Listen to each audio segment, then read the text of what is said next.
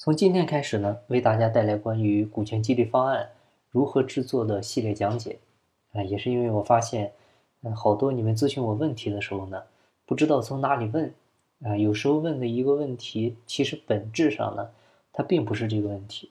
啊，或者说问了一个问题，会牵连出一连串的问题。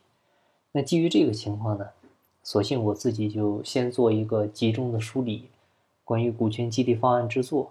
啊，我先将我个人的理解，结合呢这些年我实操辅导的一些案例，来跟大家做一下系统的讲解。呃，我发现股权呢真的是越来越火了，尤其是这两年我们培训行业啊、咨询行业，很多都开始围绕股权激励、股权设计啊这种项目来做方案。还有一些讲师呢，他之前是讲人力资源的，现在呢也开始讲股权了。所以从我们这个行业的生态上来讲呢，股权现在是一个红海，越来越多的老板呢也开始接触，也愿意做股权激励了，啊，尤其今年疫情影响，这个做股权的企业呢反而比年前要更多了，可能也是因为留人这个离职率高，出现了很多很多的问题。那做股权激励的第一步要做的。就是先要明确你做股权激励的目的到底是啥，啊，你不能说我看着身边的人都做了，我不做我着急，那这个它不是你的目的，也不是你做股权激励的本质，这些呢它只能是表象，而且呢是外在影响，它并不是你内心深处真正要做的事，真正想做的事，或者说呢它不是出于企业长远的发展角度考虑的事。那就目前我服务的这些企业来讲呢。基本上可以分为三类。第一类，呃，关于做股权激励呢，这个目的就是关于激励人的啊。所谓激励激励就是激励人，所谓的其实就是留人和吸引人啊。我们为什么一直讲，现在已经是合伙人时代了啊？合伙人制已经取代传统的雇佣制了。你再用传统的那种让他们按打工者的思维给你打工，你们的合作呢是很难长久的。所以这个时候，为了避免人才流失，啊，引入股权激励是企业现阶段必须要做的事。另外呢，还有就是企业发展到一定阶段，啊，发现呢现有的这帮人他跟不上企业的发展脚步了，啊，这个时候需要引入新的合伙人或者新的经理人进来。那引入这帮牛人，啊，你用高薪挖人，现在是越来越难，啊，因为你只要别人出的比你更高的薪水。他肯定就去人家那了，啊，有奶便是娘嘛。所以像这类牛人呢，一般是采用期权或者限制性股权的形式。现在包括很多猎头公司去挖人，也基本是用期权的形式去谈。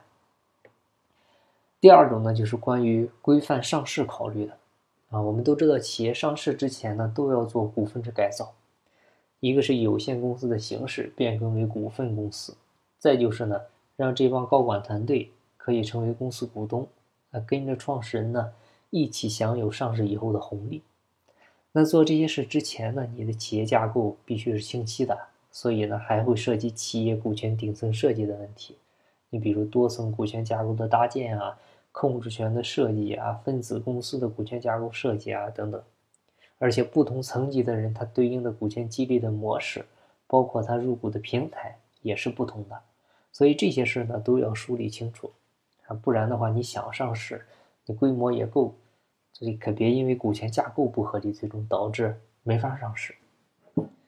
第三种呢，就是关于企业传承的。啊，现在的很多优秀企业的老板啊，他都是上世纪九十年代那波下海潮里出来的人，他们到现在呢，基本上也都是五六十岁了。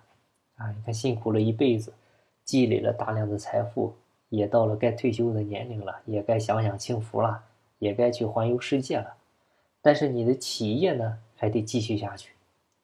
但是呢，有句俗语叫“富不过三代”，啊，我不知道大家发现没有，你的孩子，还有你身边这帮老板朋友的孩子，就这帮富二代，他是不愿意接班做企业的，啊，尤其呢，还有好多是出国留学回来的吧。